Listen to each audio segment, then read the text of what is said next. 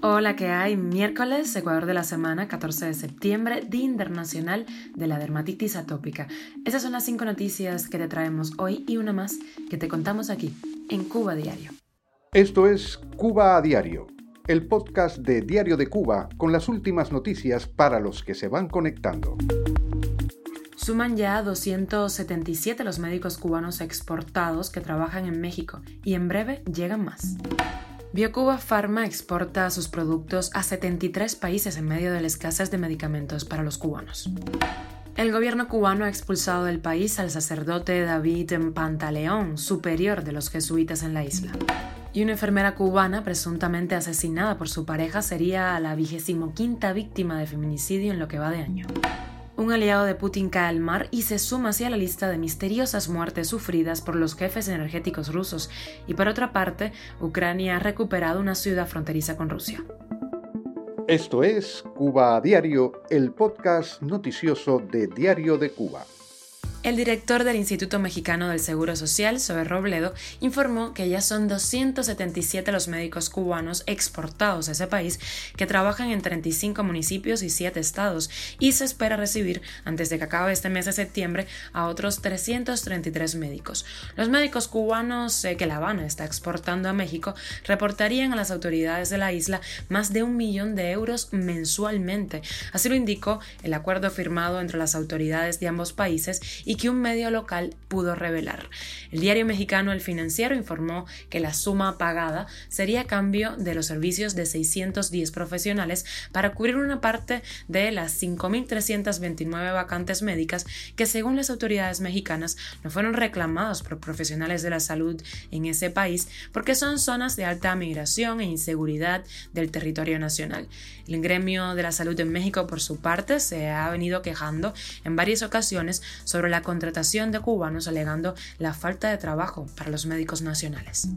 El doctor Agustín Laje, asesor del grupo empresarial BioCuba Pharma, dijo en el programa oficial de la televisión Cuadrando la Caja que el gobierno cubano exporta sus productos farmacéuticos a diferentes países. Lo escuchamos. Y hoy el sistema de BioCuba Pharma son 32 empresas y 20.000 trabajadores. Y exportación, su de número con un lápiz amarillo de tu, exportación a 73 países. No especificó, eso sí, a qué países venden ni cuáles son los productos. Las declaraciones del funcionario chocan con la realidad de muchísimos cubanos que se ven privados de tratamientos muy básicos, desde analgésicos hasta antibióticos. En julio, la propia BioCuba Pharma confirmó que en el primer semestre de 2022 estuvieron en falta más de 140 productos del cuadro básico de medicamentos en las farmacias y hospitales cubanos. En las redes sociales abundan las denuncias de familiares de personas que no tienen los medicamentos necesarios para atender sus enfermedades, entre ellas madres de niños aquejados de problemas de salud fácilmente inevitables con el tratamiento preventivo adecuado. Cuba a diario. Y el sacerdote David Pantaleón, superior de los jesuitas en Cuba, habría sido expulsado de la isla a causa de sus frecuentes declaraciones a favor de la sociedad civil independiente cubana y sus críticas al régimen. De acuerdo con la religiosa Sorariagna Brito Rodríguez, el gobierno cubano, en uso de sus facultades de poderío dictatorial, sin principios ni valores, le obligaron a abandonar el país, temen a la verdad, dice en Facebook, temen al rostro del bien y se deshacen de lo que les molesta, es su único modo de proceder. La agencia EFE en Cuba, citando una fuente que no identificó, precisó que a inicios del año 2022 La Habana había comunicado al sacerdote que no le renovarían el permiso de residencia de carácter anual y con validez para el año natural. El religioso estuvo entre los más de 200 sacerdotes y laicos cubanos que pidieron en noviembre de 2022 al régimen evitar un desenlace fatal en San Isidro a raíz de la huelga de hambre de varios miembros del movimiento San Isidro. La enfermera cubana Zoila Chacón, madre de dos niños, falleció este fin de semana en circunstancias sospechosas y se presume por comentarios de sus allegados en redes sociales que se trata de un caso más de feminicidio en la isla.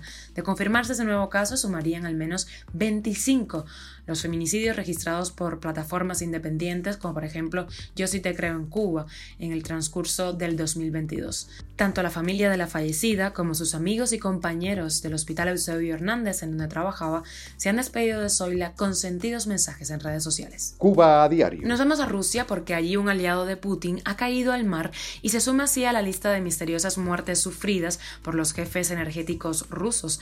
Se trata de Iván Pechorin, quien ha sido descrito en medios locales como un aliado de Putin, quien supuestamente le eligió para el puesto.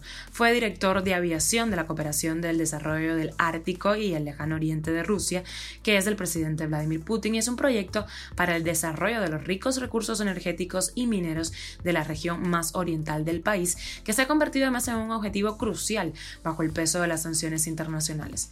En febrero, la misma firma anunció la muerte de su director general, Igor Nosov.